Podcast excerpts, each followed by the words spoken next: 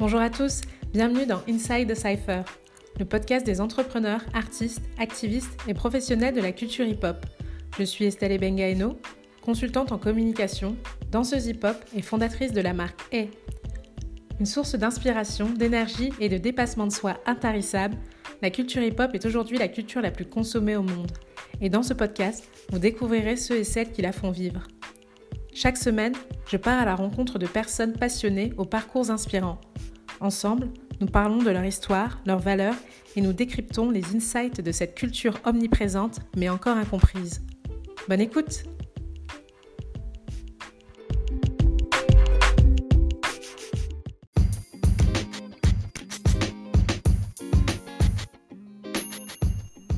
Aujourd'hui, je rencontre Mounir Biba.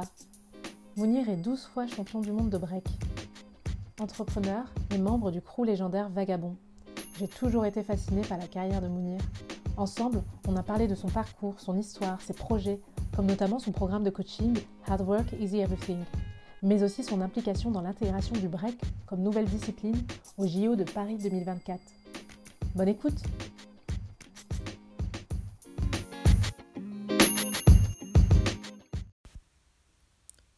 Pendant cette crise sanitaire, l'épisode est enregistré à distance. Bonne écoute Bonjour Mounir, comment tu vas? Bah, Bonjour Estelle, ça va très très bien, je te remercie. Cool, cool, cool. Je suis très contente de t'avoir en interview euh, aujourd'hui. Euh, moi, ma première question, euh, c'est comment tu as rencontré le hip-hop pour la première fois? Et quand est-ce que tu as commencé le break? Alors moi, j'ai plus ou moins rencontré la culture hip-hop euh, euh, au début des années 90, milieu des années 90, via mes oncles euh, qui, étaient, qui avaient une dizaine d'années plus que moi et qui étaient axés vraiment à l'époque New Jack, un peu de rap américain, etc. Donc j'ai pu un peu avoir accès à cette culture via la musique, mais ça ne m'avait pas touché plus que ça. Alors mmh. je kiffais, mais j'étais assez jeune, j'avais une dizaine d'années. Et puis, à l'âge de 13, euh, presque 14 ans, j'ai euh, découvert euh, la danse. donc, à l'automne 97, mhm. suite à un stage de danse qui nous avait été proposé dans mon quartier à l'époque, durant les vacances de la Toussaint. Donc là, c'était une vraie découverte pour moi. Hein. Je ne connaissais pas cette danse, je connaissais absolument rien. Et puis, bon, bah, ça a été euh, en disons le coup de foudre tout de suite. Et puis, euh, je me suis jamais arrêté depuis. J'ai multiplié les cours de danse euh, la première année. Je, squattais toutes les salles de la ville où il y avait des danseurs. et puis, très rapidement, j'ai pu nouer un maximum de liens et puis continuer ensuite à m'entraîner avec les danseurs de, toute la ville. D'accord. Et alors, pour ceux que, qui ne te connaissent pas, tu viens de quelle ville? Tu as grandi dans quelle ville? Moi, Angers, d'accord. Voilà, je suis du, du Maine-et-Loire, dans 49, à Avrier exactement, mais je suis originaire voilà, de la ville d'Angers. Donc, c'était, c'est pas une région qui, en 1997, regorge de danseurs. Euh, il n'y a pas d'événements, il n'y a pas de référents, vraiment, de, tu vois. Donc, euh, on avançait vraiment euh, à vitesse très limitée avec des informations qui arrivaient au Congo de Paris, mais avec beaucoup de retard. Donc, c'était une, une autre époque. Mmh euh, voilà, on avançait plus lentement, on avait peu d'informations, mais euh, on maîtrisait cette information qu'on recevait. D'accord. Et euh, comme tu dis, voilà, tu as, découvert quoi, la culture par la musique et après le breaking et quoi, le break est venu à toi et tu as décidé vraiment de te tu as trouvé une véritable passion pour cette danse. oui, tout à fait. Oui, oui. Et à, quel moment en fait tu t'es dit bah, j'ai envie d'en faire mon métier. J'ai envie vraiment de m'y mettre à fond et d'aller jusqu'au bout. Alors, je me suis mis naturellement à fond tout de suite, sans vraiment me questionner, sans vraiment avoir d'ambition tout de suite. Euh, j'ai tout de suite kiffé euh, l'ambiance, j'ai tout de suite kiffé le, le, fait de, euh, de développer des, des, des, des, mouvements, des techniques qui sortaient vraiment de l'ordinaire et de me sentir aussi un peu différent. Un peu, tu as l'impression d'être un peu un surhomme quand tu as 14 ans, que tu fais des coupoles et que personne, ni dans ton, dans ton entourage, ni même dans ta ville, euh, ne fait euh, des coupoles, des canards, euh, des envolées, des, des, des tracks, etc. Bah, tu, tu, tu, te sens vraiment comme un, un surhomme à 14 mhm. ans. Et, et, ça, en fait, ça m'a beaucoup plu. le fait aussi d'être rapidement, quand tu es jeune comme ça, adolescent, tu as besoin d'être d'être accepté, tu as besoin de te sentir aussi valorisé. le fait d'être en avance techniquement dans ma région par rapport à la danse, mmh j'ai tout de suite été accepté dans, dans, tous les quartiers de la ville. J'étais un peu la mascotte parce que j'étais le gars qui, qui faisait des moves et tout, alors que les autres dansaient soit un peu debout, soit faisaient quelques passe-passe, mais dès que tu rentrais dans les coupoles, dès que tu rentrais dans, dans des choses un peu plus techniques, bon, bah là euh, c'était un peu moi. Donc, euh, c'est vrai que dès le départ, ça m'a procuré beaucoup de, beaucoup de plaisir. Moi, j'étais mhm. très sportif depuis tout petit. Je suis issu d'une famille très sportive. Euh, donc, je jouais au foot depuis, depuis tout petit, à un bon niveau. Je jouais au hand dans le club professionnel d'Angers, Angers Noyant à l'époque. même si j'ai pas perduré dans le hand parce que dès que j'ai découvert la danse, si tu veux, je pouvais plus allier les trois. Et donc, le hand est la première chose que j'ai nexté. Euh, et puis deux ans après, à 15 ans, j'ai décidé d'arrêter le foot pour me consacrer exclusivement euh, au break. Donc à ce moment-là, à l'âge de 15 ans, euh, je décide vraiment de, de me concentrer et d'arrêter une passion qui m'anime, qui est le foot. Moi qui mhm. voulais être footballeur professionnel depuis tout petit, si j'avais pas eu la danse, j'aurais ambitionné d'être footballeur. la danse est arrivée et c'est un, un, changement de direction et, et pour, pour, pour, pour le meilleur. D'accord, ok, c'est hyper intéressant. Et donc voilà, à, 15 ans, euh, bah, tu t'es vraiment mis à fond dedans. Euh, tu fais partie du crew Vagabond. Comment euh, ça s'est passé? Comment tu as intégré le crew? Comment voilà Est-ce que tu peux m'expliquer un peu l'histoire de ce crew? Bah, si tu veux, moi, quand je commence en 97, les référents en France, c'est les actuelles forces à l'époque, c'est Family, qui est un regroupement des meilleurs Français de Paris à l'époque. Euh, dont sont issus ensuite euh, la majorité des vagabonds. Et euh, donc en 98, au Battle of the Year 98, les championnats du monde par équipe en Allemagne, mhm. bah, on voit, c'est là qu'on découvre nous pour la première fois Family avec cette finale contre les Américains légendaires. Et donc voilà, moi c'est le groupe que je suis à l'époque, Family, dont sont issus ensuite la génération des vagabonds de Salah, de Lamine, de Momo et d'autres. Et donc en 2000 naît Vagabond à Paris, que moi je suis de loin euh, étant, étant à Angers, n'allant pas à Paris à cette époque-là.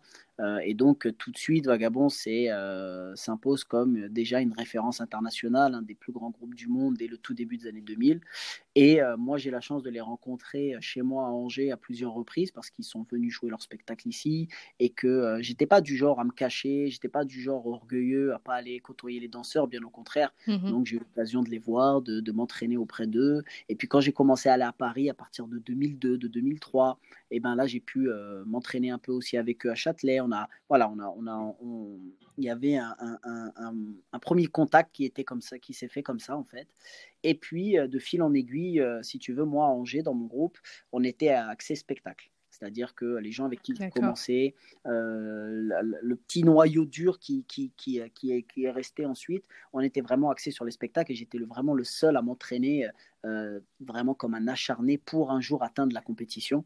Et donc, bah, j'étais, j'étais seul finalement. C'est-à-dire que dans le domaine de la compétition, du battle, j'étais absolument seul. Alors, j'en faisais pas du tout à cette époque-là. Je me préparais parce mhm. que je, vraiment, j'avais l'ambition de, d'atteindre le plus haut niveau et de fréquenter, de côtoyer les, les, plus grands. Et donc, euh, j'avais vraiment cette envie d'intégrer euh, un groupe parce que j'avais aussi conscience que pour être le meilleur, il faut être avec les meilleurs. Et euh, pour moi, euh, les meilleurs, c'était, euh, c'était les vagabonds. Donc, si tu veux, très, très simplement, hein, j'ai, pris mon téléphone, j'ai appelé le leader, enfin, j'ai appelé Salah à l'époque, et, et puis je fais part de mon envie d'intégrer le groupe. Et euh, quand je l'ai appelé, ils étaient euh, en tournée à l'île de la Réunion. Il me dit bah, Attends, bouge pas, je te, passe, euh, je te passe le patron. Et là, je parle avec Momo très brièvement. Et il me connaissait déjà. On avait déjà pu discuter un peu. Alors, pas de ces choses-là du tout. Hein. Donc, c'était vraiment une mmh. démarche de ma part. Donc, j'ai vraiment pris mon courage à deux mains, prendre mon téléphone et de me dire Voilà, si tu veux faire quelque chose, c'est maintenant. Et si tu veux réussir quelque chose, c'est avec eux. Et donc, euh, voilà, j'ai pris mon courage, j'ai pris mon téléphone, j'ai saisi ma chance. Et puis, une semaine après, à leur retour, j'étais à Paris euh, avec le groupe. Et quelques jours après, j'étais déjà embarqué en Hollande sur les premiers trucs. Et, euh, et voilà, t'apprends sur le tas. Il n'y a, pas de, a pas de temps d'adaptation, il n'y a pas de... Non, t'apprends sur le tas. Alors après, ils avaient, ils avaient conscience aussi de mon potentiel et de mes qualités, mais j'étais vraiment là pour apprendre, quoi, tu vois. D'accord. Ok. C'est vraiment intéressant. Ça, ça c'est début 2004. C'est voilà, en, mars-avril 2004. Ok. Et euh, tu as, quel âge à cette période-là À peu près 17 ans, 18 ans je, je, viens juste d'avoir 20 ans à ce moment-là. D'accord, ok. Début de l'année 2004. Mais euh, c'est ouais, c'est intéressant et surtout à, cet âge-là, euh, très, très jeune, 20 ans, de très jeune, de, de, de, savoir déjà ce que tu veux, euh, de comprendre que, euh, bah, de savoir aussi que tu veux être un des meilleurs, tu veux travailler avec les meilleurs et, et aujourd'hui, tu as réussi. et non, mais c'est vrai. Et je veux dire, aujourd'hui, ça fait quoi? C'est quelle sensation ça, va être peut-être une question bateau, je sais pas, mais quelle sensation ça fait d'être euh, champion du monde de, plusieurs euh, grosses euh, compétitions internationales comme le Red Bull BC One? Et quelle sensation tu as aujourd'hui après tout le travail effectué, tous les entraînements que tu as fait, voilà l'intégration dans Vagabond? Quelle sensation tu as aujourd'hui? Bah, je, suis très fier. Je suis fier de mon parcours. Euh, je suis fier de, mon histoire. Euh, je suis surtout euh, fier d'avoir cru en, quelque chose, en cette vision que j'avais, d'avoir cru en ce rêve de m'être donné les moyens surtout, euh, les, moyens, euh, l'investissement en termes de temps, en termes d'énergie, ça peut être, c'était aussi des sacrifices via la famille, financiers, enfin, c'est un travail vraiment colossal sur des années et des années. je suis vraiment très très très fier. Je suis, enfin, moi j'ai eu la chance de d'être issu d'un environnement sain. voilà, j'ai dans ma famille, euh, j'ai quand même des, des, gens qui ont très bien réussi, des médecins, des professeurs, euh, mhm. des chefs d'entreprise. Enfin, c'est des gens voilà, qui sont arrivés. Euh, mon père est arrivé du Maroc avec une famille de 11 enfants. ma grand-mère, elle a vraiment. ils n'avaient ils avaient pas d'argent, ils étaient très pauvres. ma, ma grand-mère, elle a vraiment mis l'accent sur les études, sur le sérieux. Et, et mes oncles, mes tantes qui sont arrivés derrière ont vraiment respecté un peu cette philosophie du travail, de l'investissement. Et ils ne sont pas tombés dans de la délinquance ou dans des trucs. Alors, alors que euh, à cette époque, ça aurait pu être très facile. Euh, et donc, en mhm. fait, ça, ça m'a, ça m'a, ça m'a, ça m'a permis de, de, de, grandir dans un environnement qui, qui était assez sain quelque part, avec des, euh, des valeurs de, de travail, d'investissement, et puis, quand tu regardes un peu le parcours, quand je vois voilà, mon, mon grand-père qui a quitté son pays, sa culture, sa langue, sa religion, pour venir s'installer ici en France, pour travailler en France, pour seul, sa famille était restée au pays pendant des années, ensuite faire venir tout un pays. Voilà, je veux dire, quand tu, quand tu vois d'où tu pars, du petit village d'où viennent mes grands-parents, d'où est né mon père, et voir euh, où on en est aujourd'hui, bah, ça te donne de la force et tu, tu sais que tout est possible, c'est une question de choix. Mon grand-père, il a, il, a, il a, fait le, le, le choix euh, voilà, de venir ici. Euh, qu'est-ce, qui a, qu'est-ce qui lui a permis de faire ça? Bah, c'est, d'apprendre une nouvelle compétence. Il, il, a fait la guerre pour la France et en quittant l'Allemagne à la fin de la guerre, euh, il se trouve qu'il euh, il a appris la maçonnerie. Et à cette époque-là, on était encore dans les maisons en terre, dans son village, etc. Donc quand il arrive au Maroc, euh, il est un des rares, voire le seul, à maîtriser cette technique de maçonnerie. Et donc, il est sollicité dans tout son village pour les nouvelles constructions, etc. Et lorsque la France euh, cherche des ouvriers, et euh, eh ben son nom sort tout de suite. Et en fait, tu te rends compte qu'une nouvelle compétence lui a permis euh, non seulement de pouvoir travailler dans son village, mais en plus de pouvoir avoir l'opportunité de venir travailler en France. Et, et en fait, voilà, donc c'est ça, c'est travailler, obtenir des nouvelles compétences, le savoir, la connaissance, et puis y croire. Et donc voilà, c'est ce qui me rend mmh fier aujourd'hui d'avoir évolué avec des gens sains. Ce qui m'a, je pense que on dit le, plus attire le plus et euh, le fait d'être euh, dans un environnement sain, euh, d'être avec des personnes autour de moi bienveillantes, les gens avec qui j'ai commencé, j'ai toujours été avec des gens plus grands que moi. C'est-à-dire les gens de mon groupe étaient plus âgés que moi, ils avaient 3, 4 ans plus que moi. Donc quand tu as 15 ans, ça a beaucoup d'effet d'être avec des gens de 20 ans, 21 ans qui ont d'autres problématiques aussi, mais qui prennent soin de toi, qui qui font vraiment attention euh, à toi. Et ça, ça m'a beaucoup aidé. Donc aujourd'hui, c'est pour ça que naturellement, je me suis dirigé vers un groupe comme Vagabond, qui était pour moi un groupe qui, était, euh, qui, qui, prenait des valeurs saines. Et, euh, et, ce qui m'a permis d'arriver là où j'en suis aujourd'hui. Mhm. Mais c'est ça, j'allais te poser. ton, ton, parcours, il est hyper, euh, encore intéressant. C'est vraiment intéressant de, de, savoir, bah voilà, comment euh, aussi euh, bah, ta, ta, famille, tes valeurs, on va dire, de, de vie, valeurs sociales, etc., t'ont permis d'avancer dans dans le break et dans ton dans ton art. Et j'allais te poser la question c'était le groupe Vagabond, le groupe Vagabond et pas un autre groupe parce que c'est vraiment la philosophie et ce que tu, ce que tu imaginais comme, euh, comme objectif à atteindre en fait. Bah exactement, exactement, c'était ça. Alors après, euh, Vagabond, ça paraissait inaccessible. Euh, c'était des gens mhm. que je regardais de haut quand j'étais plus jeune. Devenir le capitaine de cette équipe, le plus titré, le plus expérimenté de cette équipe, c'est voilà, c'est pour moi ça a été un parcours phénoménal. Avoir l'approbation euh, des leaders, enfin les anciens du groupe, qui étaient des, qui étaient des monstres à l'international, à une époque où Internet était encore cassé balbutiement un petit peu. Donc, euh, euh, ils ont vraiment marqué leur temps et leur histoire. Donc, avoir aujourd'hui euh, cette position euh, à leur égard et euh, avoir cette histoire dans, le groupe et porter aujourd'hui le groupe, aujourd'hui toujours en 2020, avec toutes ces nouvelles générations qui, ont succédé, qu'on a formées, d'être toujours aux côtés de Momo, le fondateur et, et mon coach, c'est une fierté, c'est une vraie, vraie, vraie fierté. C'est cool, c'est cool. Et, euh, et, là, je vais parler un peu du, du, du, break. Euh, Aujourd'hui, euh, bah, le, le, le, break, il a pris une ampleur vraiment euh, phénoménal où euh, c'est devenu vraiment une discipline à part entière euh, dans la danse hip-hop, dans, dans, la culture hip-hop, médiatiquement, même économiquement.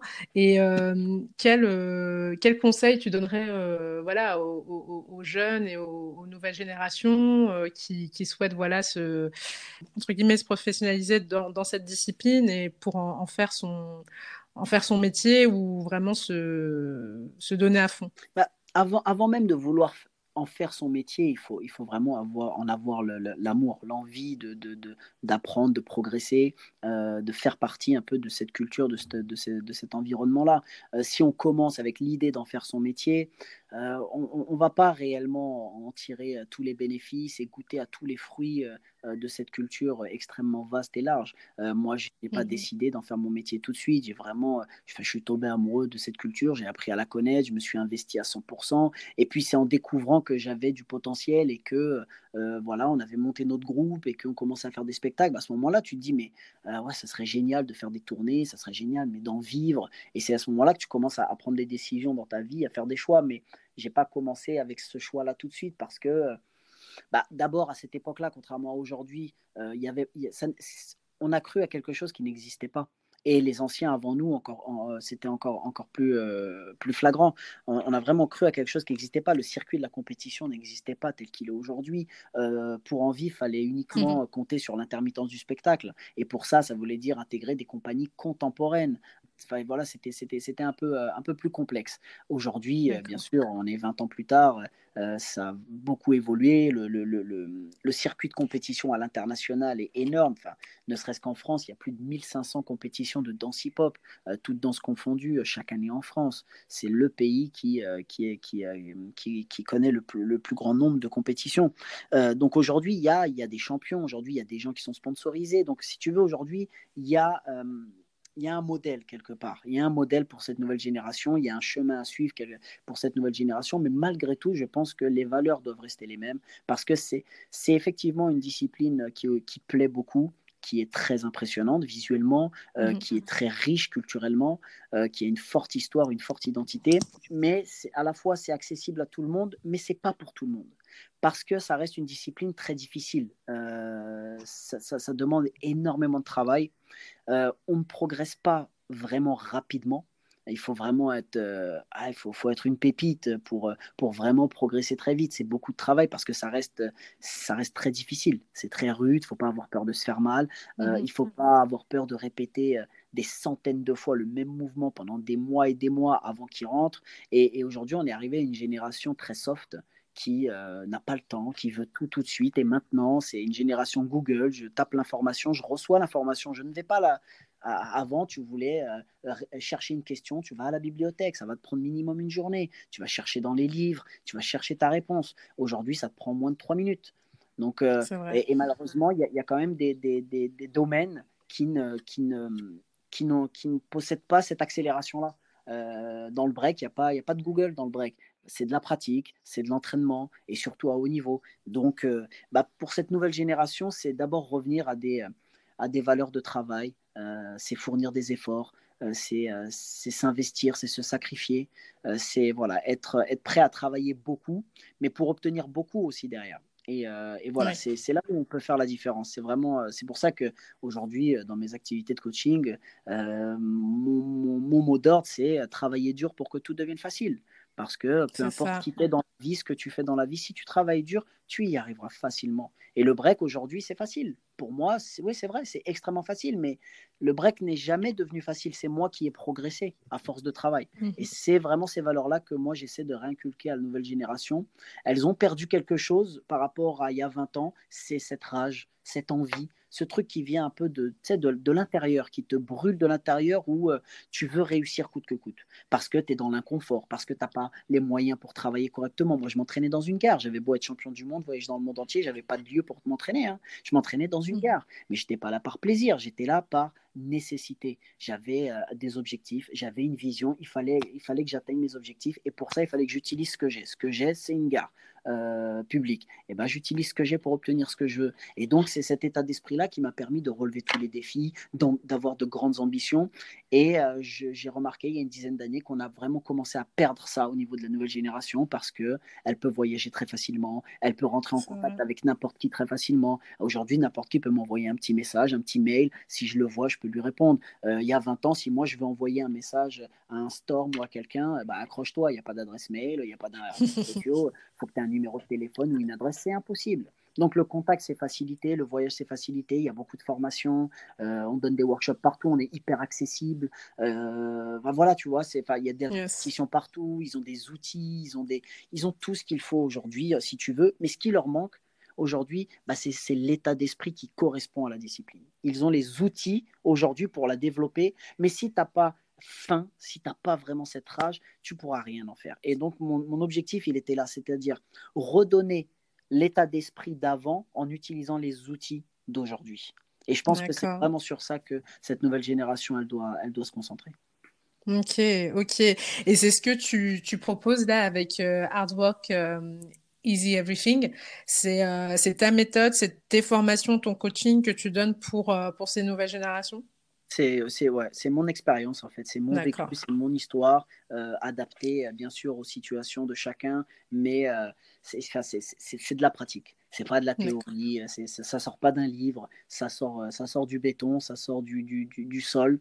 Et si tu veux, très rapidement, à l'origine, c'était vraiment pour aider la nouvelle, rééduquer la nouvelle génération, leur donner les outils, leur donner voilà cette, cette motivation nécessaire euh, et puis très rapidement, ça s'est euh, démocratisé. Aujourd'hui, euh, je travaille dans tous les domaines, dans plus de 60 pays.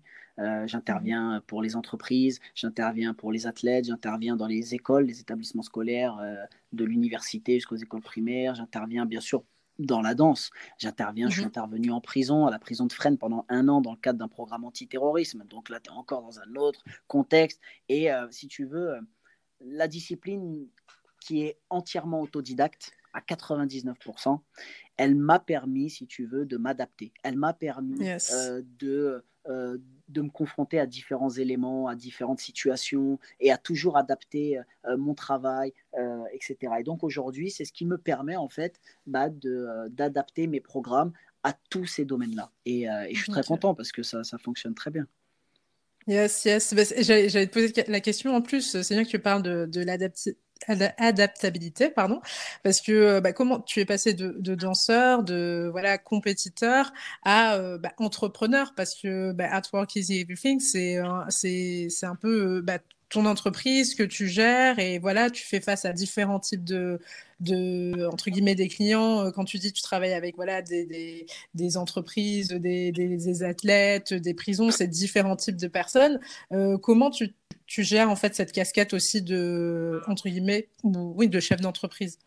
Bah si tu veux euh, euh, quand je disais que cette discipline elle est quasiment entièrement autodidacte euh, c'est à, tous les sens du terme. C'est à dire que l'entrepreneuriat c'est fait de façon naturelle chez nous. C'est-à-dire que je peux citer un nombre infini de danseurs professionnels qui sont devenus vidéastes, qui sont devenus photographes, qui aujourd'hui te tournent les vidéos pour, pour, pour toutes les grandes sociétés qui travaillent avec les, les, grandes chaînes d'hôtellerie, qui travaillent pour des grands artistes. Il y en a qui sont passés de danseurs à chorégraphes. Ils ont chorégraphié pour Madonna, pour Cirque du Soleil. Il y en a qui sont devenus des. Enfin, moi, chez nous, on a Vagabond, on a, on a Sofia C'est une danseuse de Vagabond formée par Momo. Aujourd'hui, c'est une, une, célébrité à Hollywood ah qui joue dans les plus mhm. grands films américains. Aujourd'hui, c'est une actrice depuis euh, presque 10 ans. Elle a été l'égérie de Nike. Donc, si tu veux, chez nous, tout ça, c'est assez naturel de créer son entreprise. Les, les, tu vois, les danseurs, ils ont créé leur marque de vêtements. Les danseurs, ils ont créé leur événement. C'est-à-dire que les événements de breakdance, ce ne sont pas des, euh, c'est pas des, des tourneurs, c'est pas des organisateurs d'événements. C'est à la base des danseurs qui créent leur propre événement. Et certains de ces événements-là sont devenus les plus grands du monde. Le Juste Debout, euh, qui remplit euh, l'Accor Arena chaque année depuis plus de 10 ans, c'est un danseur qui est à la tête. le Battle mmh Pro, qui te remplit euh, les plus grandes salles, les plus grands zéniths de France et prochainement la Cora Arena, c'est un danseur qui, mène ce projet depuis 20 ans maintenant. Donc euh, c'est quelque chose qui est euh, inné chez nous quelque part, parce que c'est la volonté de faire beaucoup avec peu. On a su toujours faire ça, c'est-à-dire avec très peu, créer beaucoup rêver grand. C'est des choses qui sont naturelles chez nous. À l'origine, on est né dans les rues du Bronx, euh, à une époque chaotique où le chômage régnait, la violence régnait. Euh, c'était vraiment une condition sociale, mais vraiment euh, chaotique. Et la culture hip-hop, le break, la danse hip-hop, elle est née de cette situation-là, de cette misère urbaine. Et pour devenir la première culture au monde qui vend le plus de musique, qui remplit le plus les salles de concert, pour devenir aujourd'hui une discipline olympique, pour avoir des référents internationaux, des acteurs à Hollywood, des chorégraphes au Cirque du Soleil et autres, bah, il y a eu du chemin parcouru. Et c'est pas né comme ça, c'est qu'il y a vraiment une philosophie, il y a vraiment un état d'esprit, il y a vraiment un travail derrière.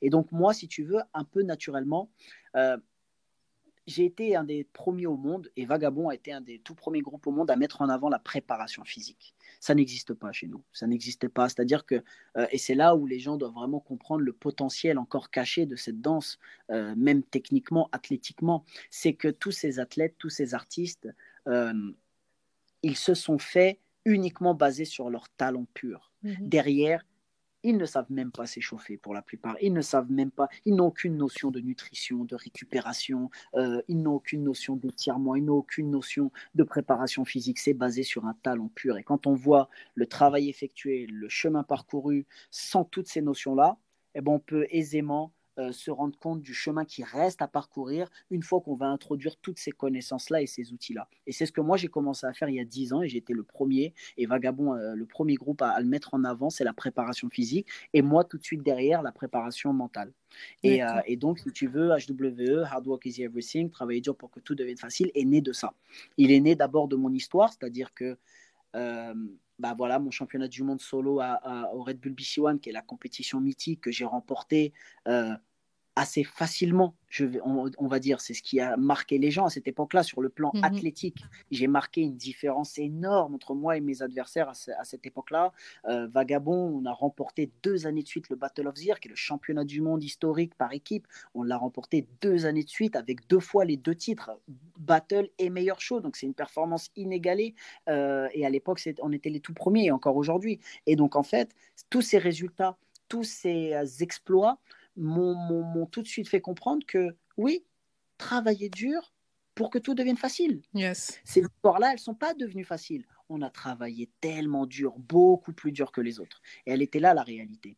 Et donc, quand, j'ai, euh, quand je suis revenu en 2013 mettre mon titre en jeu au Red Bull BC One, euh, j'avais un dernier record que je voulais, c'était gagner deux ans de suite personne ne l'a jamais fait encore aujourd'hui, euh, tellement cette compétition-là, elle est, elle est relevée, parce que je, j'avais, je suis le seul et le premier à avoir remporté encore aujourd'hui euh, le Grand Chelem, c'est-à-dire championnat de France, d'Europe et du monde du Red Bull BC One dans la même année. Ça s'est jamais fait. Je suis le seul à l'avoir réalisé. Donc quand je reviens en 2013 mettre mon titre en jeu, je viens quelque part remettre en jeu mon invincibilité au Red Bull BC One. Mhm. Et donc, euh, si tu veux, je ne sais pas ce qui m'a pris à cette époque-là. Peut-être qu'aujourd'hui, on va dire, mais tu es complètement fou. J'ai fait une vidéo de mon entraînement que j'ai postée cinq jours avant la compétition pour mettre une pression à tout le monde pour dire je viens faire le touriste. Et ça s'était jamais fait, ça. Et là, on, voit, on voit ma préparation physique, on voit ma préparation technique. C'est une vidéo qui durait quasiment 10 minutes. Elle est encore euh, sur, sur YouTube. Oui, oui, oui, ouais, je l'ai vue. Ouais. Defense. Mhm. Et ça, ça, à l'époque, c'est la toute première. On voit, ça n'existait pas. Donc ça a vraiment marqué les esprits. Et ce qui a d'autant plus marqué les esprits, c'est que euh, j'ai pris un risque énorme, hein, parce que tu te dis, euh, tu viens, tu t'avances comme ça, tu montres que tu es, prêt, euh, tu t'es entraîné comme un fou, tu perds au premier tour, ça te retombe sur, sur la figure, tu vois. Mhm. Et bah finalement, je vais jusqu'en finale de ces championnats du monde une deuxième année consécutive. Et même ça, ça s'est jamais fait. Je perds en finale, c'est vrai. donc j'avais vraiment, je suis à je suis à une, une étape de, de, réaliser le Grand Chelem et deux années de suite. Donc euh, là, tu es, au summum du summum. Donc j'ai échoué à, à, une étape, mais je reste aujourd'hui encore, malgré tout, le seul et le premier à avoir atteint la finale lors d'une défense de titre. Donc, pour te dire que c'est tellement difficile que la plupart, de toute façon, soit ils perdent tout de suite, soit ils reviennent pas, soit ils perdent deux histoires. Mais mhm. aller jusqu'en finale comme ça, ça s'était jamais fait. Et donc, c'est venu renforcer, confirmer tout ce travail que je menais individuellement sur le plan physique, euh, ma mentalité, mon état d'esprit, tous ces records, tous ces exploits. Euh, et du coup, c'est là qu'est né HWE parce que cette vidéo-là, euh, bah voilà, j'ai voulu en faire d'autres. Et euh, pour une histoire, j'ai voulu en faire d'autres euh, pour inspirer les gens. Donc là, c'était vraiment l'objectif. Euh, c'était pas pour mettre une pression avant une compétition, c'était pour inspirer les gens, les aider, etc. Et puis bah, là, on revient au, à l'environnement, quand je parle d'environnement sain, voilà, mmh certains des pionniers de Vagabond, dont Lamine pour être exact, à l'époque, lui, il était dans la vidéo, il est, il est très avant-gardiste, c'est un visionnaire. Je lui explique mon projet, je lui montre ce que je veux faire, il me dit mais c'est génial. Il me dit ce que je comprends pas par contre, c'est pourquoi tu veux utiliser la voix des autres. Pourquoi tu utilises des spots publicitaires? Pourquoi tu dis pourquoi c'est pas toi qu'on entend? Je lui dis bah je sais pas. Il me dit bah voilà c'est ça le problème, tu sais pas. Elle dit c'est toi qui fais toutes les interviews, c'est toi qu'on envoie à la télé, à la radio, tu fais que de parler, c'est toi le leader du groupe, tu fais ce travail-là naturellement. Pourquoi nous on veut t'entendre toi, on veut pas entendre quelqu'un d'autre Et en fait c'est comme ça que c'est né en fait. Et à ce moment-là, je dis, ok, ouais, c'est vrai, c'est vrai. Je me rendais pas compte que j'étais capable moi de prendre la parole, si tu veux. Je me rendais pas compte que j'étais capable de partager mon histoire et pas d'illustrer l'histoire de quelqu'un d'autre quelque part, tu vois. Et en fait, bah, à ce moment-là, c'est là qu'en 2014, euh, tout de suite derrière, bah, HWE, il naît tout de suite. D'accord. Voilà. Donc, ouais, ça fait à peu près.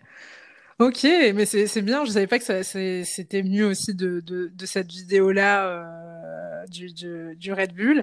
Et euh, moi, je voulais, euh, je voulais te poser aussi la question par rapport au, au, partage, en fait, au partage de connaissances, au, euh, dans, dans, le break. Euh, c'était aussi un peu risqué de mettre ta vidéo comme ça avec ton entraînement par rapport à tes, par rapport aux concurrents. Et, euh, c'était, osé. Est-ce que ce type de vidéo ou est-ce que on, je sais plus comment formuler ma question.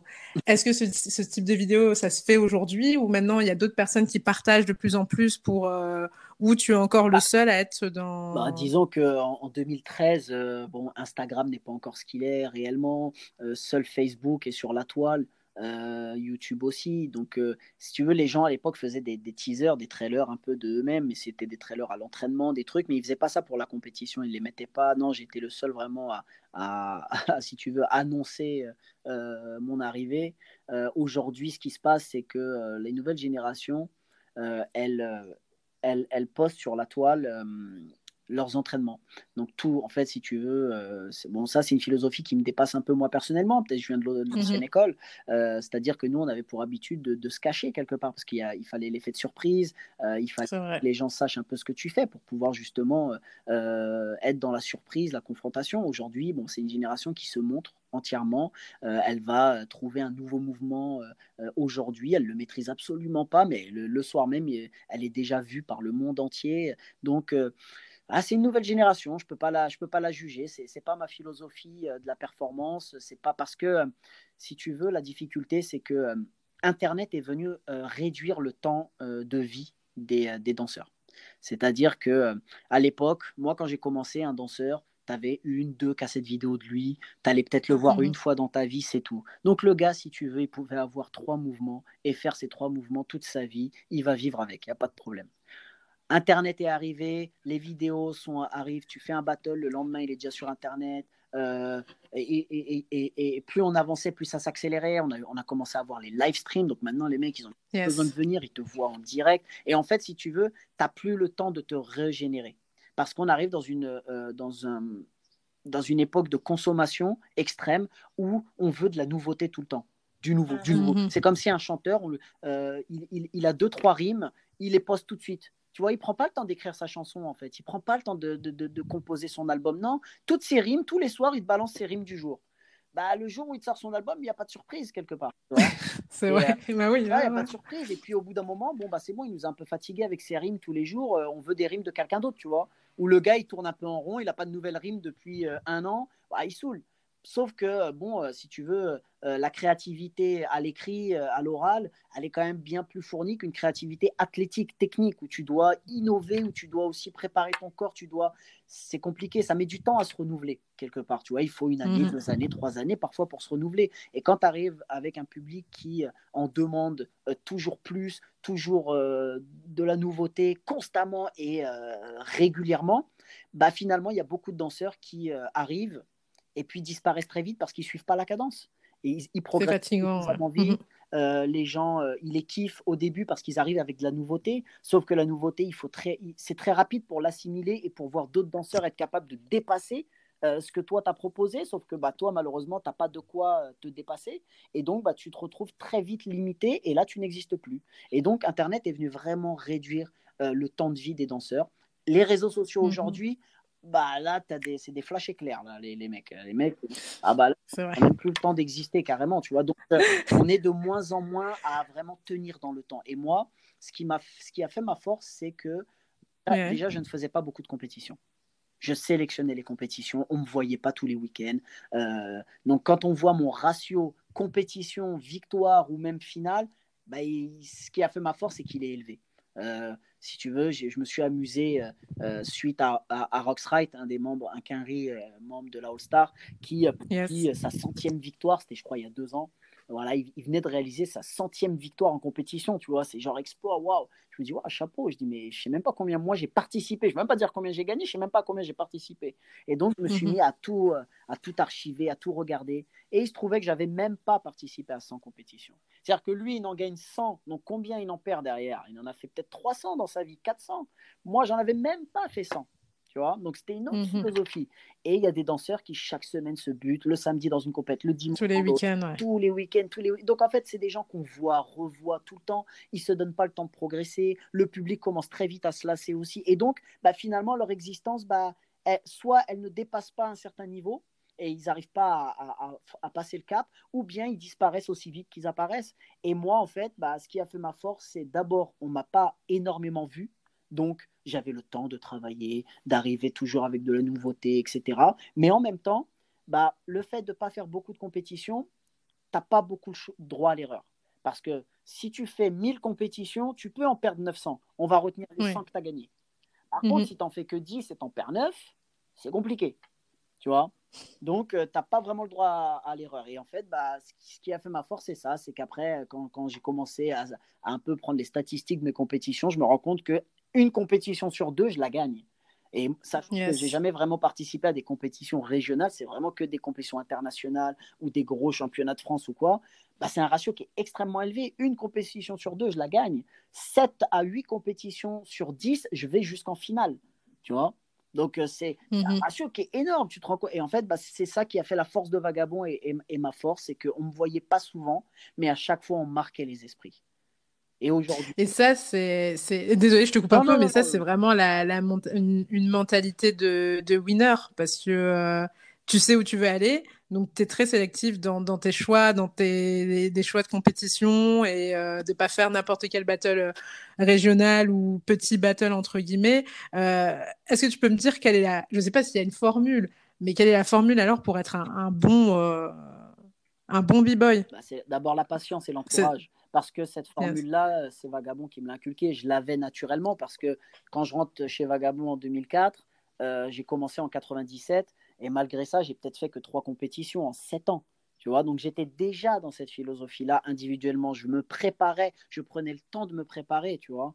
Euh, et en fait, Vagabond, euh, étaient eux aussi dans cette philosophie-là. Euh, nous, on avait interdiction, euh, les membres du groupe, on avait interdiction de faire des vidéos de nous, tu vois, et qu'on poste sur Internet. Les mecs, ils se faisaient leurs promos, ils balançaient à l'époque sur YouTube avec des chaînes spécialisées, B-Boy World, style de ouf, ils mettaient le lien, ils étaient contents, ça faisait le buzz, tout le monde les voyait, ils faisaient leurs trailers. Nous, on avait interdiction de le faire, c'était pas dans la philosophie du groupe.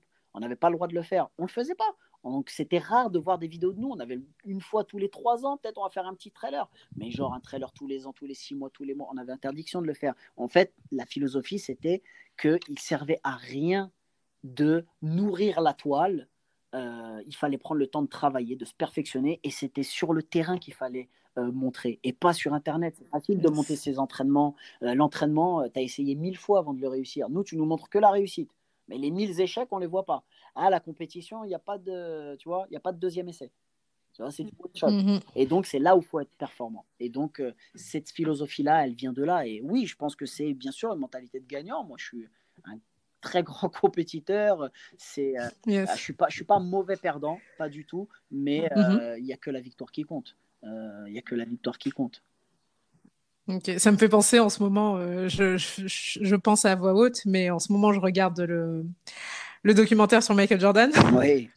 je ne sais pas si tu l'as vu, et ça me fait penser à cette mentalité-là. C'est vraiment, au final, c'est que la victoire, mais il y a aussi beaucoup de travail, beaucoup de patience et beaucoup de, de, de stratégie aussi dans ce que tu choisis euh, pour y arriver, quoi, pour arriver à cette victoire. Je ne me mets pas du tout dans ce panier-là. Euh, parce que c'est que du break et, et et autres, mais euh, c'est la marque des plus grands. Euh, un Ronaldo, un Jordan, euh, un Mohamed Ali à l'époque, un Tiger Woods, un Tyson. Enfin, dans différents sports, on a des légendes comme ça du sport qui sont des mhm. travailleurs acharnés.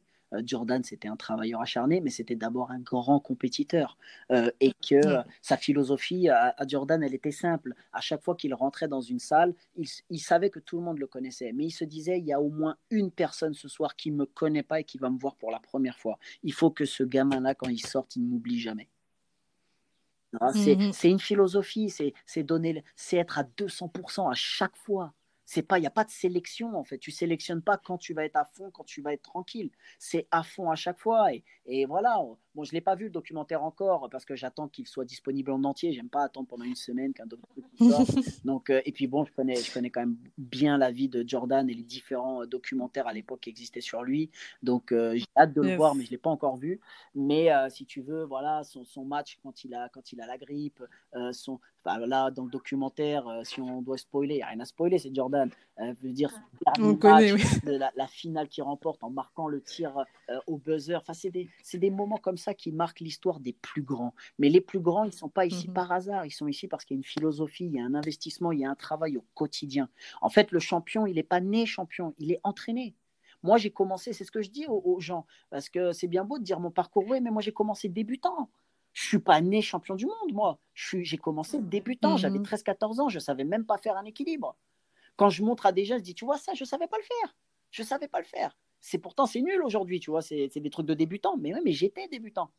Mais le travail, la patience, euh, le temps fait que tu passes de débutant à moyen, de moyen à bon, de, moyen, de bon à très bon. Beaucoup vont s'arrêter à toutes ces étapes-là. Et puis après, il y a ceux qui vont passer de très bon au meilleur. Et après, tu rentres, tu es dans l'élite, etc. Tu... Et en fait, ce sont des stades, des paliers que tu franchis dans ta vie, et ça dans tous les domaines.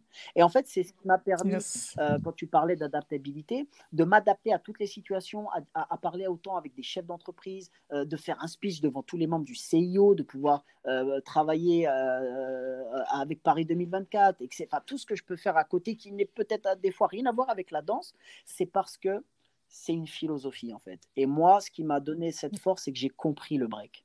Et c'est ce que je demande aux gens aujourd'hui. Vous devez comprendre le break parce que c'est autodidacte. On va pas venir tout vous apprendre, on va pas tout venir vous montrer. C'est une discipline qui évolue extrêmement vite et c'est toi qui dois la faire évoluer. Donc soit tu es derrière euh, et tu seras toujours en retard, soit tu deviens moteur et c'est toi qui vas créer que et, c'est pour ça il faut comprendre le break. Et dès lors que tu le comprends, tu peux le développer, tu peux le changer, tu peux le modifier, tu peux euh, l'orienter et, tu seras toujours dans le vrai.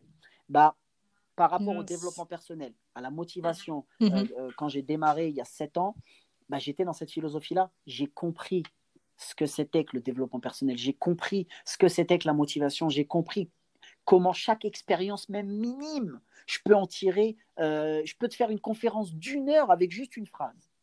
Tu comprends?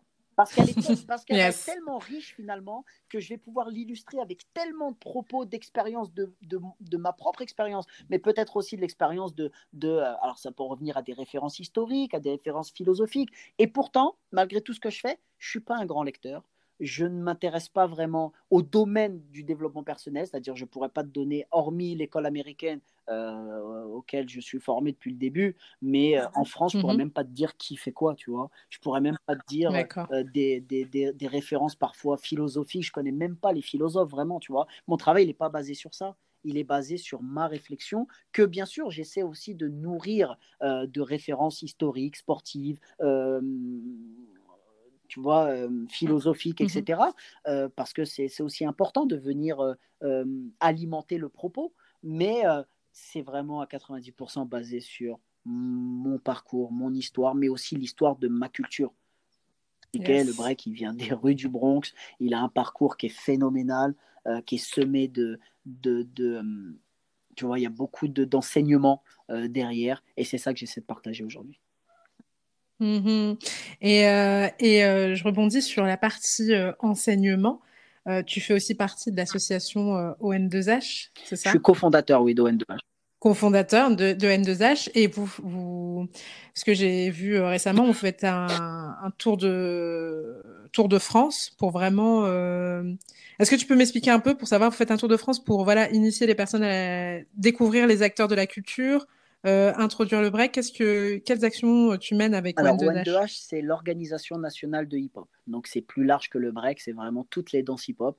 Euh, on a eu, il y a 3-4 ans, la volonté de travailler sur le fait de fédérer la communauté, de rassembler les danseurs autour d'un projet commun qui est donc né au N2H il y a presque il y a deux ans et demi maintenant. qui, il est né il y a deux ans et demi, il a été pensé il y a plus de quatre ans.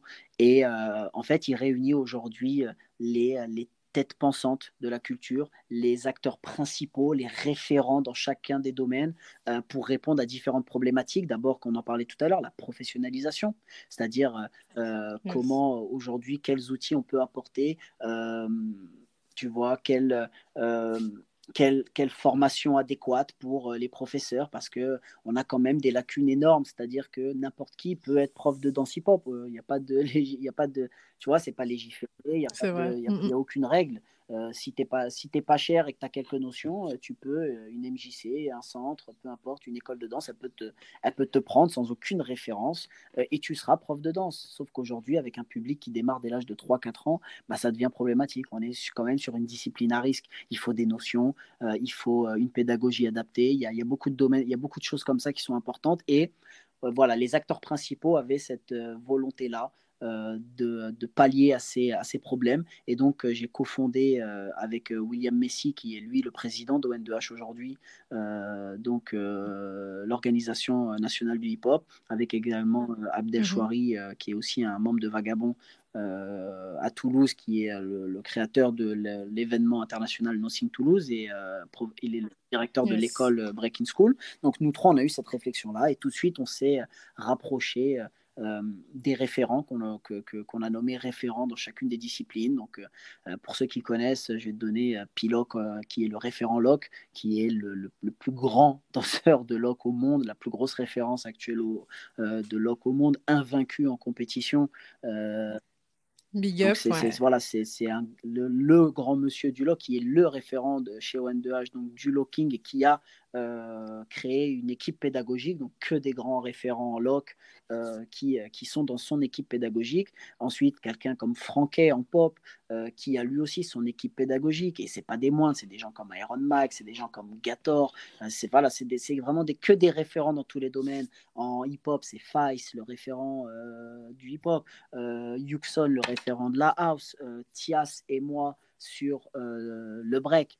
Euh, pourquoi on est deux sur le break? Parce qu'il y avait, euh, il y a d'abord bien sûr le côté, le, volet formation. Euh, qui est mhm. l'axe principal de ON2H. Mais très rapidement, il y a eu aussi le volet euh, Jeux Olympiques, dans lequel moi j'ai été impliqué à titre individuel, et aussi ON2H, parce que c'est ON2H qui a fourni des données à Paris 2024, parce que seul ON2H euh, avait ces données-là. Il y a des, des, données statistiques qui ont été euh, travaillées depuis, depuis la création d'ON2H avec, des, avec des, des, sociologues, des anthropologues, des statisticiens qui ont mené ce travail-là auprès des acteurs ON2H. Donc, euh, euh, mmh moi, c'est le volet de la compétition qui euh, me plaît le plus. voilà. Et donc, Thias est plus sur le volet de la formation, moi un peu plus sur le volet de la compétition, et on se complémente très bien. Et on a une équipe pédagogique avec des danseurs comme bah, Karima Actual Force, qui est la pionnière big girl française je peux donner Jay, euh, je peux donner Magnum. Mhm. on, est, on est beaucoup de, de, danseurs comme ça qui composent cette, euh, ces, ces équipes-là. Donc, tu vois, si, si on réunit toutes les, toutes les disciplines, on a une cinquantaine, soixantaine euh, de référents qui sont tous des noms dans, dans, dans, le domaine qui réfléchissent bah oui à peut-être un, un, futur diplôme d'État. Euh, on mène une expérimentation depuis deux ans au centre de Sergi, Visage du Monde. On a mené la même expérimentation pendant une année au Conservatoire de Strasbourg. donc tout ça, c'est en lien avec le, le ministère de la Culture. Aujourd'hui, au N2H, en deux ans et demi d'existence, rassemble plus de 70 000 acteurs en France. plus de 500 associations euh, toutes danses confondues. On a des référents par région. Donc il y a vraiment, enfin c'est historique, ça n'a jamais été fait, ça n'a jamais été. Ça, il y a eu des tentatives euh, dans le passé, mais qui n'ont jamais abouti. Euh, euh, au-delà d'une réunion mm-hmm. ou deux. Hein. C'est même pas un début de, de, quelque chose malheureusement, mais parce que à cette époque-là, peut-être qu'il n'y avait pas suffisamment de recul, il n'y avait pas suffisamment de maturité, il n'y avait pas suffisamment d'histoire peut-être aussi et d'acteurs Aujourd'hui, euh, voilà, il y a un nombre d'acteurs euh, en France et de pratiquants qui, euh, qui dépasse le million de pratiquants en France, toutes danses confondues. il y a le projet olympique qui est arrivé après. sur le, ensuite j'ai été sollicité. il y a le projet référentiel, diplôme d'État, etc. Donc voilà, aujourd'hui, ce sont les acteurs qui mènent les projets. Euh, ON2H grandit de jour en jour. Un Tour de France, comme tu l'as cité, a été euh, entamé l'année dernière et il s'est terminé euh, bah, juste avant les, les, problèmes qu'on connaît aujourd'hui de confinement et autres. Donc une douzaine de villes ont été visitées en France où les acteurs de la région concernée se réunissaient pour, bah, pour découvrir le projet ON2H, pour adhérer au projet ON2H, pour poser ses questions, pour rencontrer les acteurs que forme ON2H. et, et ça a été un grand succès. On a rencontré des centaines euh, d'acteurs euh, à travers la France.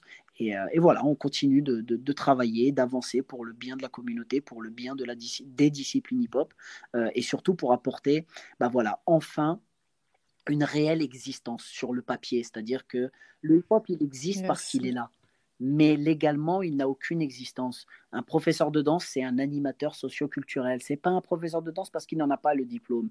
Euh, donc, on reste dans une précarité, on reste dans une, dans une sous-culture quelque part qui est riche, si tu veux, euh, euh, à l'intérieur, qui est extrêmement riche. Mais à l'extérieur, elle manque de reconnaissance, elle manque de visibilité. Bien sûr, les Jeux Olympiques, c'est encore un appui supplémentaire et pas des moindres pour mettre en lumière d'abord le break, mais plus largement les danses hip-hop et même plus largement, moi je vois toujours les cultures urbaines euh, avec toutes ces disciplines mhm. périphériques qui sont autour, euh, que sont le double dutch, que sont euh, le foot freestyle, le workout. tu vois, il y a beaucoup de disciplines comme ça, le parcours. il y a toutes ces disciplines-là. On mhm. pourrait même intégrer le 3-3 basket. C'est né dans les mêmes conditions dans les rues américaines. C'est aujourd'hui le, 3-3 basket est même olympique avant le break parce que c'est dès Tokyo. Bon, bah, l'année prochaine maintenant. Le skateboard qui est pas hip-hop mais qui reste une culture urbaine. Dans cette culture alternative, ouais. Euh, ça mhm. montre que l'avenir appartient aux, cultures urbaines, euh, l'avenir appartient à la rue, les futurs sports seront les, les, sports urbains, et, et, le, basket, le skate et maintenant le break commencent à le démontrer. Mhm. Ok, ok, c'est cool. Je me, je me, pencherai plus. J'avais déjà commencé à regarder euh, ce que vous faisiez avec euh, ON2H, mais je vais, je vais, vraiment plus me, me pencher dessus et, et, je voulais un peu bondir sur euh, les JO. Les JO, euh, ton implication, donc tu as été approché par, par ton implication, ton travail avec ON2H et aussi, aussi je pense, par ta renommée dans, dans, dans, dans, dans cette discipline.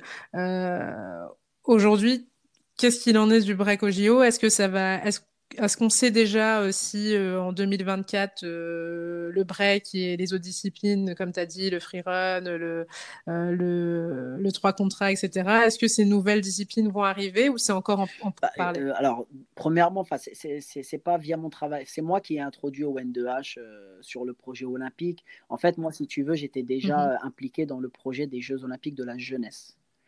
ah oui, en Argentine. en Argentine en octobre 2018. Et euh, en amont, il y a eu euh, un an et demi de qualification euh, à travers le monde.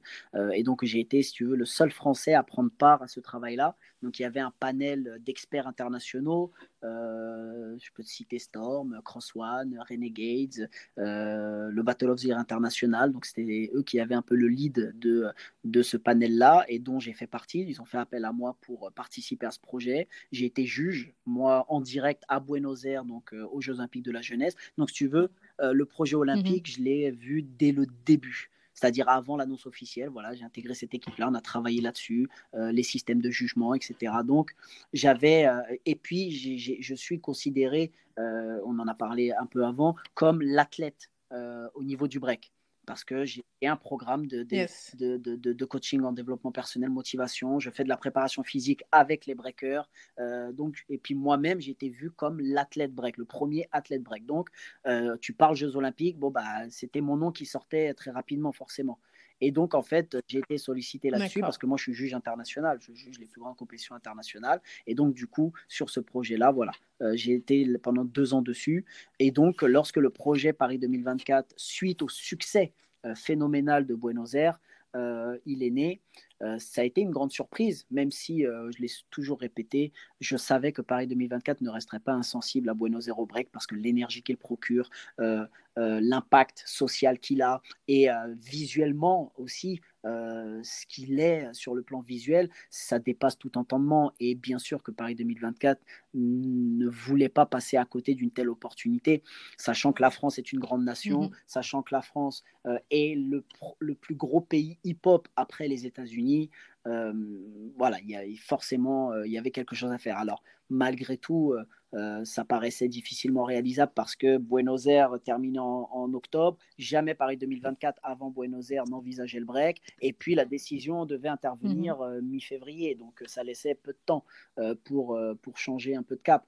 Et donc c'est là où j'ai été consulté au tout début de l'année 2019, donc en janvier 2019, donc en amont de la décision, par la Fédération internationale, avec qui j'entretenais des liens euh, via les Jeux Olympiques de la jeunesse, euh, voilà, qui m'a demandé donc euh, de de faire ce travail-là avec Paris 2024. Et donc, j'ai rencontré Paris 2024 en amont. j'ai essayé d'apporter toutes les garanties nécessaires.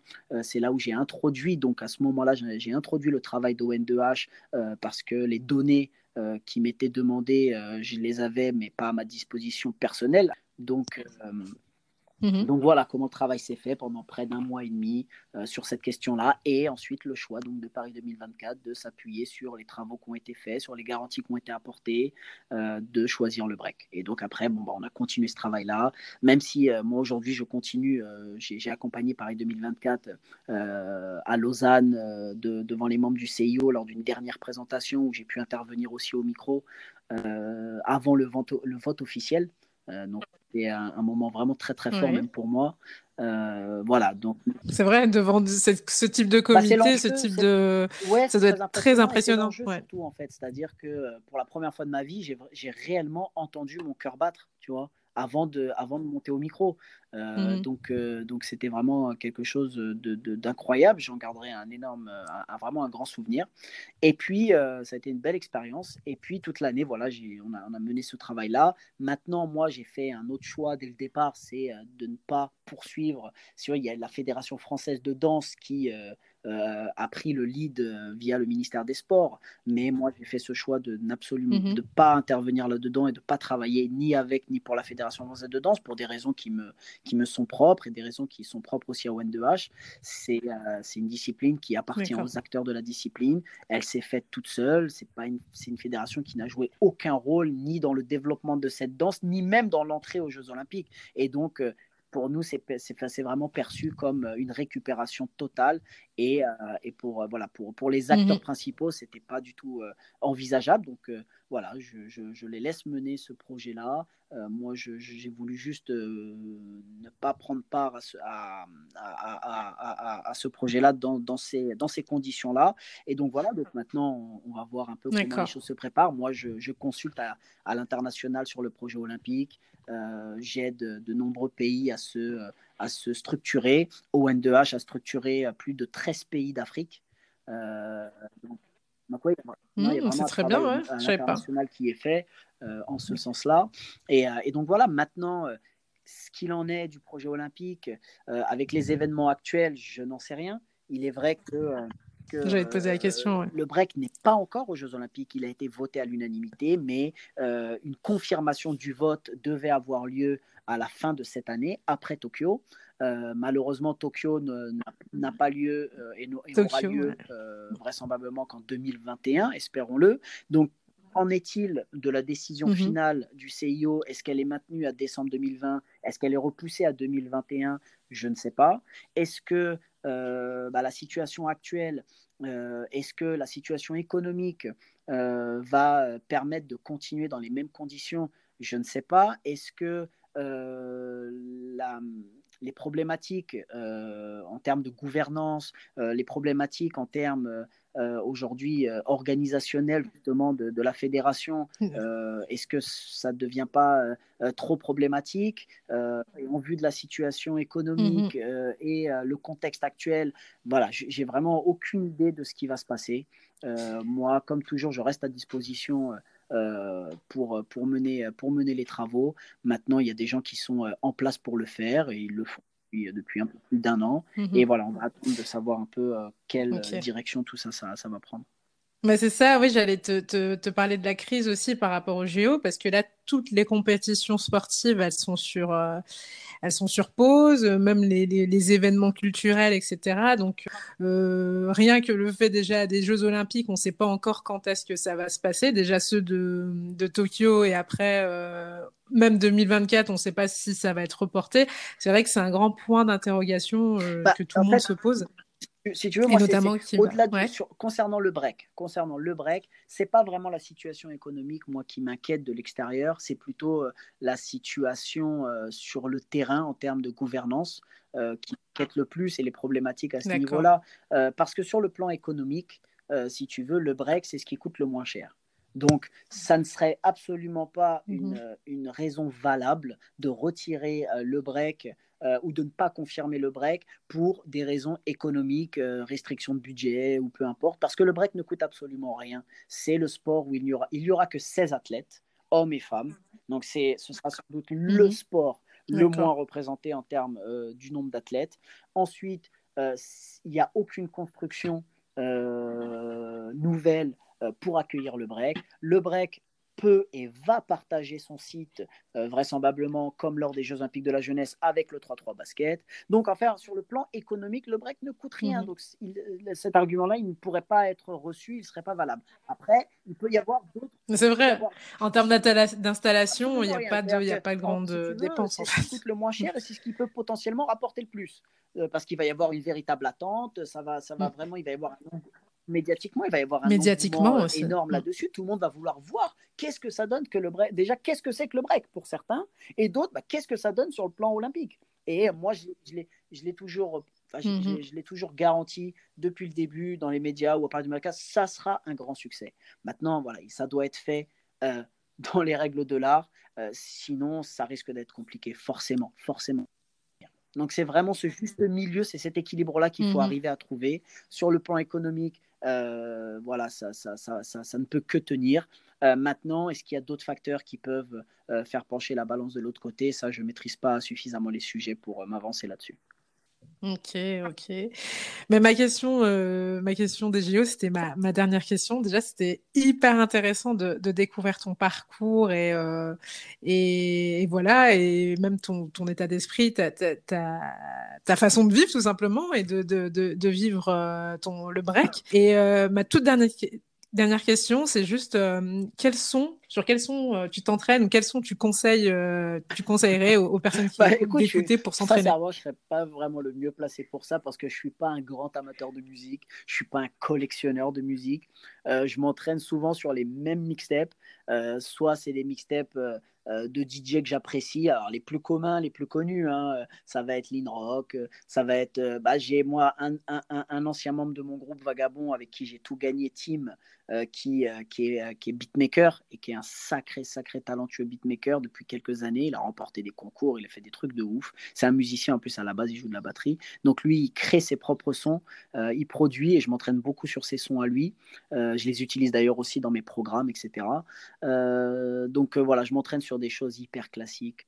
Mais j'en ai pas fait ma religion. Tu vois, j'ai eu une, une, une éducation, j'ai un environnement, j'ai, je veux dire aujourd'hui, moi je suis marié, vis ma passion, partage mon expérience, j'aime cette culture, j'aime cette danse, mais j'en fais pas le point d'or numéro un. Sinon, j'aurais euh, j'aurais continué uniquement dans la danse, euh, dans le milieu de la danse. Aujourd'hui, mes programmes, ils sont axés sur... Euh, enfin, mes projets aujourd'hui, ils ne concernent presque plus la danse. Je reste dans la danse, je continue à mener des projets dans la danse, mais mes projets principaux, les plus grands, et ce que je développe actuellement sont pas dans la danse, ils sont auprès des entreprises, ils sont dans la formation, mais dans d'autres domaines, ils sont dans le développement personnel. Donc, j'ai pas fait de la danse et de la culture hip-hop ma religion comme certains peut-être, et parce que euh, ce que j'aime, c'est la compétition, mhm. ce que j'aime, c'est la performance, c'est l'entraînement. Et aujourd'hui, j'ai 36 ans, j'ai un programme qui est assez chargé, je m'entraîne beaucoup moins. Euh, j'aimerais revenir en compétition, j'espère que je pourrais. Maintenant, euh, j'ai fait ce que j'avais à faire.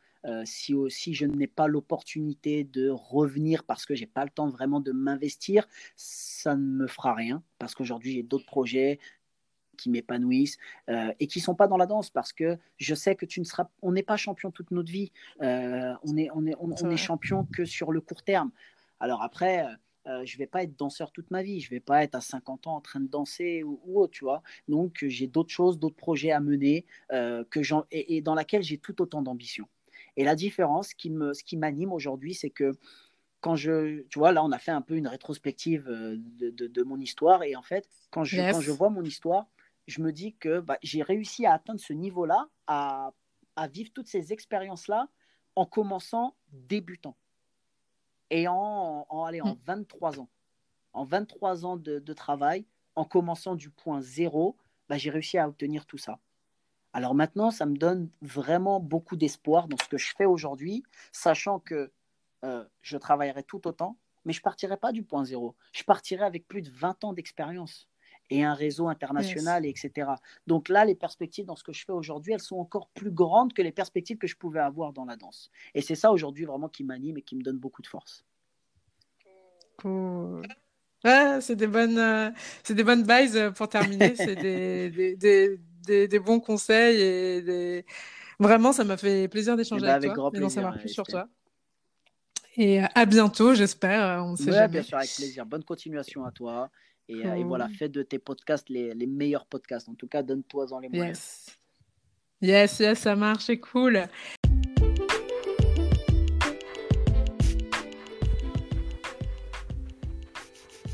Si vous avez aimé l'épisode, vous pouvez nous suivre sur Instagram at Inside Cypher. Vous pouvez également vous abonner à nos chaînes Apple Podcast et Spotify Podcast. Merci beaucoup, à bientôt